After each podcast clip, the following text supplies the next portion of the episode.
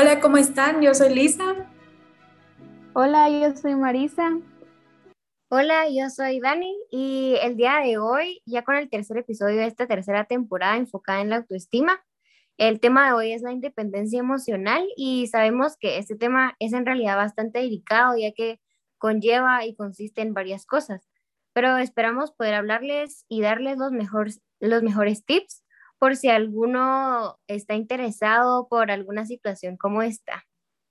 Sí, la verdad considero necesario aclarar que en ningún momento juzgamos ni nada por el estilo a las personas que pasan o están pasando por esta situación, ya que como dijo Dani, es muy delicado, pero creemos que es un tema muy importante que vale la pena no evitarlo. Súper de acuerdo, así que con eso aclarado, pues podemos comenzar. Lo primero será darle la definición de dependencia emocional. Para los que no sepan o todavía tengan la duda en lo que consiste, la dependencia emocional es un estado psicológico que tiene lugar en relaciones personales, ya sea familiares, de pareja o de amistad. En términos generales, define una vinculación afectiva permanente y excesiva con otra persona que se asocia con una baja autoestima y que encubre carencias afectivas. Se trata de un tipo de relación en la que prevalece la sensación de unión y subordinación, que produce una serie de consecuencias emocionales negativas, como lo son síntomas ansioso-depresivos, pensamientos obsesivos, alteraciones de sueño, relaciones desequilibradas, abandono de redes sociales y de ocio. Afecta a muchas personas, aunque la mayoría no son conscientes de ello. Sí, y la verdad es feo porque, como dices, esto afecta a muchas personas, no solo en relaciones amorosas. Si bien una relación sentimental puede ser bastante placentera, cuando se presenta la dependencia emocional, esta va a ser un poco, va a ser poco saludable. Por lo general, quienes sufren dependencia emocional tienden a caer en relaciones tóxicas, pues suelen buscar personas dominantes que se caracterizan por ser posesivas, autoritarias y narcisistas. Sí, creo que es importante comentar que en la actualidad muchas personas acuden a consulta psicológica por dependencia emocional. Este problema se presenta principalmente por temas de apego y una baja autoestima. Es habitual que el dependiente emocional se sienta inferior, lo que puede ser reforzado por el menosprecio proveniente ya sea de su familiar, pareja o amistad. Sí, Marisa, gracias por mencionar eso, porque eso demuestra que es algo que a cualquiera nos puede llegar a suceder. Y bueno, eso me recuerda una frase de, de Bonnie Badenoch, perdón si no sé si se hacía el apellido, pero la frase decía, los seres humanos siempre buscamos los apegos más cálidos que podemos imaginar.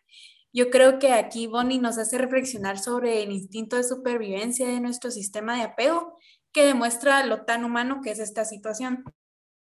Exacto, y pues como dijimos, a veces esta situación se da inconscientemente, pero es porque a veces creemos que somos independientes, independientes emocionalmente, pero lo que ha ocurrido es que otras personas nos han inducido a tomar ciertas decisiones y son estas cosas las que nos obligan a pensar el hecho de si efectivamente tenemos o no por el momento control sobre nuestra vida y nuestras emociones. Y también nos lleva a tomar la decisión de buscar la independencia total. Exacto, y buscamos porque la independencia total nos puede ayudar a ser los verdaderos dueños de nuestro destino y a librarnos de las ataduras del emocionalismo. Cuando estamos emocionalmente atados a algo o a alguien, buscamos excusas o justificaciones que nos lleven a determinar por qué no somos independientes. Todo ocurre bajo un nivel de autoengaño que pasa tan desapercibido que algunas personas sencillamente no lo notan durante toda su vida.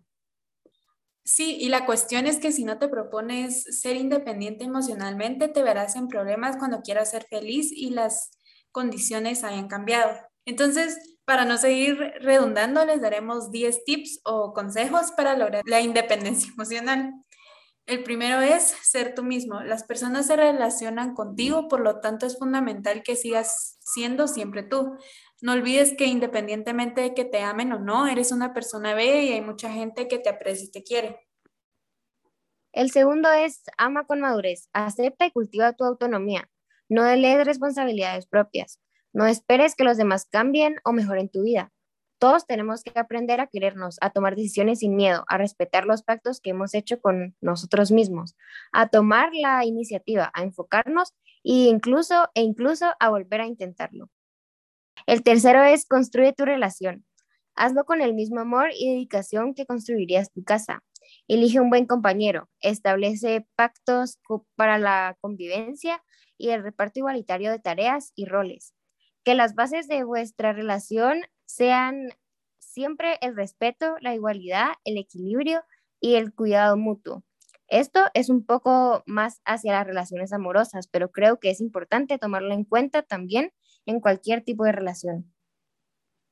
El cuarto es hacer un cuestionario básico de vez en cuando hasta estas preguntas. ¿Soy feliz en esta relación? ¿Tengo espacio y tiempo para mí? ¿Cómo se solucionan nuestros problemas? ¿Estoy acostumbrada a tomar decisiones o a que mi pareja las tome por mí? A pareja también puede ser tu otra persona o compañero. ¿Me siento querida?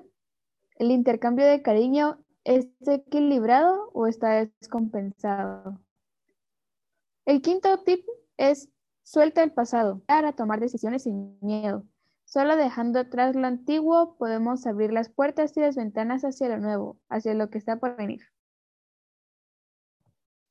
El sexto es acepta las pérdidas. Las personas nos acompañan en el camino de la vida, a veces durante años, a veces menos tiempo, pero pues nadie la recorre con nosotros completamente todo nuestro paso por este mundo. Así pues, aunque sea doloroso, es importante seguir caminando.